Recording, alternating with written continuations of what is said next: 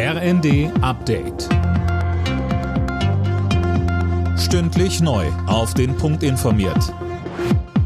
Ich bin Silas Quiring. Guten Tag.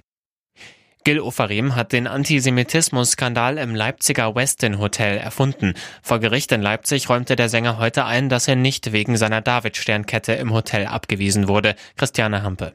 Ofarim entschuldigte sich heute auch bei dem Hotelmanager. Er sagte, es tut mir leid, ich habe das Video gelöscht. Ofarim hatte in dem Videoclip behauptet, er sei wegen der Davidsternkette abgewiesen worden. Der Clip war vor zwei Jahren viral gegangen, hatte für eine riesige Welle gesorgt. Nach Einschätzung der Staatsanwaltschaft hatte sich der Vorfall aber nicht so zugetragen, wie von Gil Ofarim dargestellt. Deswegen war es zur Anklage gekommen. Das Verfahren gegen den Hotelmanager wurde eingestellt. Die Energiepreisbremse läuft zum Jahresende aus. Das hat Kanzler Scholz in einer Regierungserklärung bestätigt. Ansonsten ändere sich durch das Karlsruher Haushaltsurteil aber für die Bürger nichts, weder bei der Rente noch beim BAföG oder Wohngeld.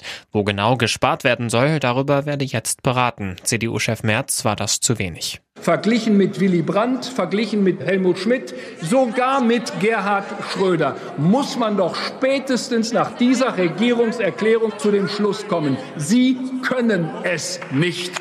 Die Schuhe, in denen Sie stehen, als Bundeskanzler der Bundesrepublik Deutschland, die sind Ihnen mindestens zwei Schuhnummern zu groß.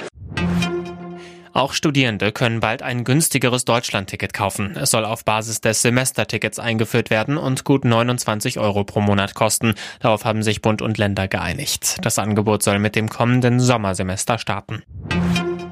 Bei der U17 WM in Indonesien steht der deutsche Fußballnachwuchs im Finale. Im Halbfinale setzte sich das Team mit 4 zu 2 im Elfmeterschießen gegen Argentinien durch. Nach der regulären Spielzeit stand es 3 zu 3. Im Finale geht es gegen den Sieger der Partie Frankreich gegen Mali.